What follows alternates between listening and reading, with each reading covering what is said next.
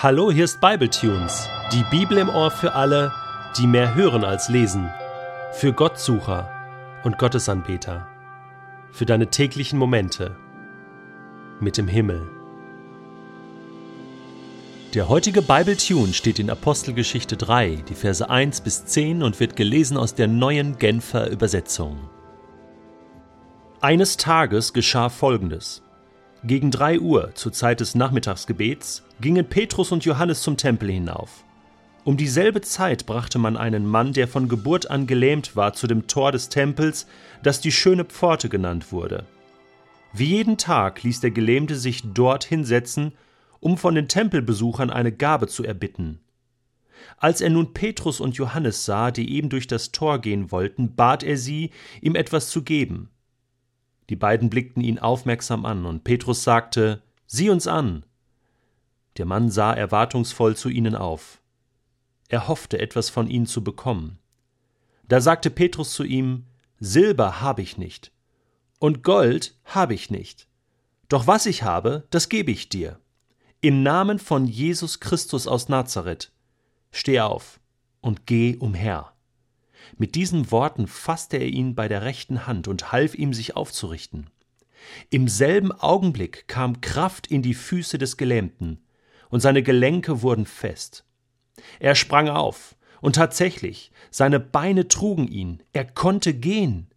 Der Mann folgte Petrus und Johannes in den inneren Tempelvorhof, und immerfort lief er hin und her, hüpfte vor Freude und pries Gott. Die ganze Menschenmenge, die sich dort aufhielt, wurde auf ihn aufmerksam. Als die Leute begriffen, dass der, der da hin und her sprang und Gott lobte, niemand anders war als der Bettler, der sonst immer an der schönen Pforte des Tempels gesessen hatte, waren sie außer sich vor Staunen über das, was mit ihm geschehen war.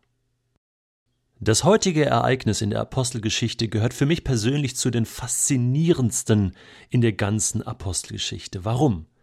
Weil es so alltäglich ist, so normal und doch nicht alltäglich und normal. Es ist natürlich, aber eigentlich total übernatürlich.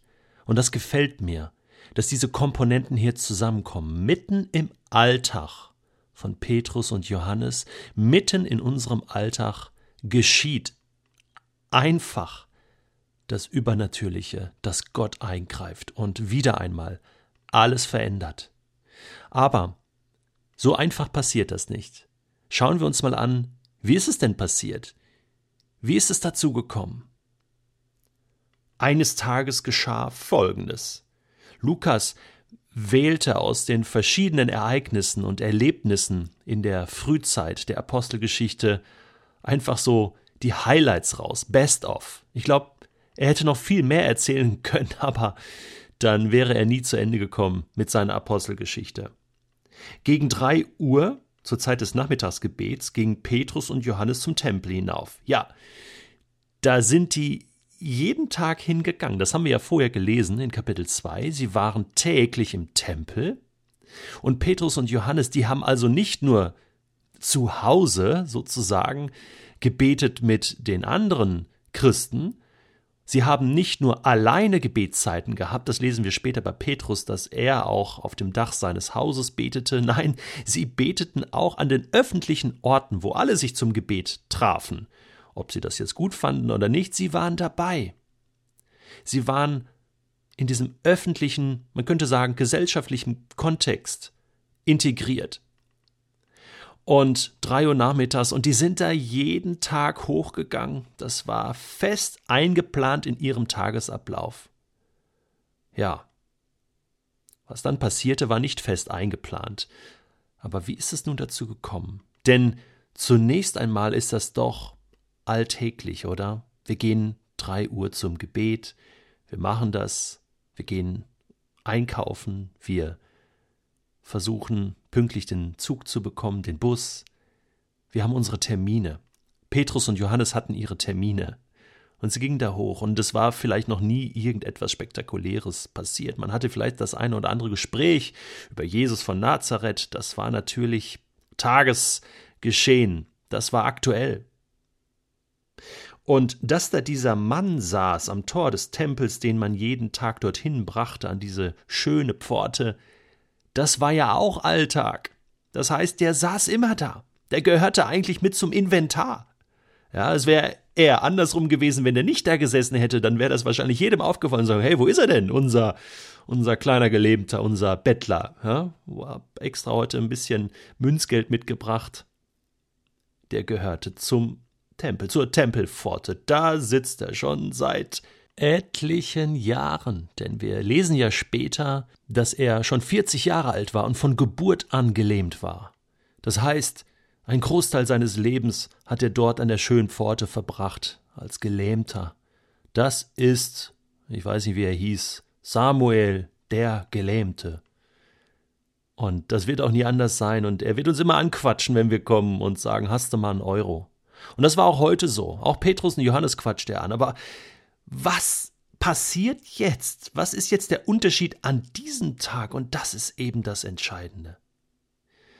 Es heißt, Petrus und Johannes blickten ihn aufmerksam an. Sie waren heute aufmerksam, vielleicht aufmerksamer als sonst. Vielleicht haben sie am Morgen gebetet und gesagt, oh Gott, gib uns doch eine Möglichkeit, dich zu bezeugen, dich zu bekennen, etwas für dich zu tun, etwas Gutes zu tun. Zeig uns die Menschen, ja, lass uns die Menschen sehen, die deine Hilfe brauchen. Und sie gingen vielleicht aufmerksamer durch den Tag, sie gingen vielleicht aufmerksamer in den Tempel. Das hatten sie vielleicht die letzten Monate nicht gemacht.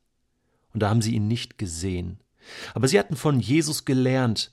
Jesus hat die Menschen gesehen. Oft heißt es, als Jesus die Menschen sah, da ging sein Herz auf. Als Jesus die Menschen sah, da berührte es ihn. Und oft führt es dazu, dass Jesus gehandelt hat und ihnen geholfen hatte. Ja, das war jetzt der Unterschied. Sie hatten die Augen von Jesus. Sie sahen die Menschen anders an. Sie blickten ihn aufmerksam an und sagten, Petrus sagt, sieh uns an. ja, sie wollten Blickkontakt herstellen, denn kennst du das, wenn du zum Beispiel Obdachlose siehst oder Menschen, die krank sind und die betteln, das ist beschämend für diese Menschen und oft schauen sie weg. Er sieht zwar Petrus und Johannes kommen, aber dann bittet er sie um Geld und schaut beschämt zum Boden. Hat nicht den Mut, sie anzuschauen. Ein gebrochener Mann. Und es ist das Erste, was Petrus sagt, sieh uns in die Augen. Sieh in die Augen von Menschen, die Gott lieben. Und das wird dir Hoffnung geben. Und dann heißt es, der Mann sah erwartungsvoll zu ihnen auf. Er hoffte etwas von ihnen zu bekommen, natürlich Geld. Aber da sagte Petrus zu ihm, Weißt du, Silber habe ich nicht und Gold habe ich auch nicht. Und wahrscheinlich stimmte das. Denn sie hatten ja alles verkauft, was sie hatten. Ja, und das war so der Groove der ersten Christen, dass sie ein geniales Sozialsystem aufgebaut hatten und sich gegenseitig unterstützten und deswegen, der hatte wirklich nichts eigenes mehr. Es gehörte der Kommune, der äh, christlichen Gemeinschaft und man unterstützte sich gegenseitig und er verfügte jetzt tatsächlich nicht über viel Geld, aber er wollte ihm auch kein Geld geben, sondern das, was ich habe, das ist viel wertvoller im Namen von Jesus aus Nazareth. Steh auf und geh umher. Und was dann passiert, Freunde, ist Geschichte.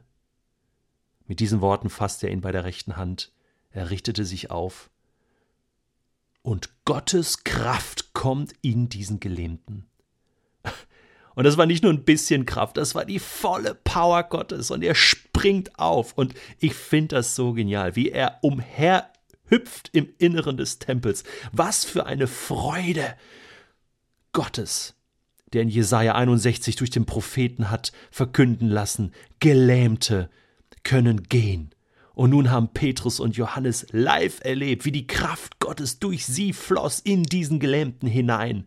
Mitten in dem Alltag passiert das Übernatürliche und die Kraft Gottes, die Kraft des Auferstandenen, lässt Gelähmte wieder auferstehen zu neuem Leben. Ja, und alle waren außer sich verstaunt. Ich möchte dich und mich herausfordern am heutigen Tag, dass wir mit offenen Augen durch unseren Alltag gehen.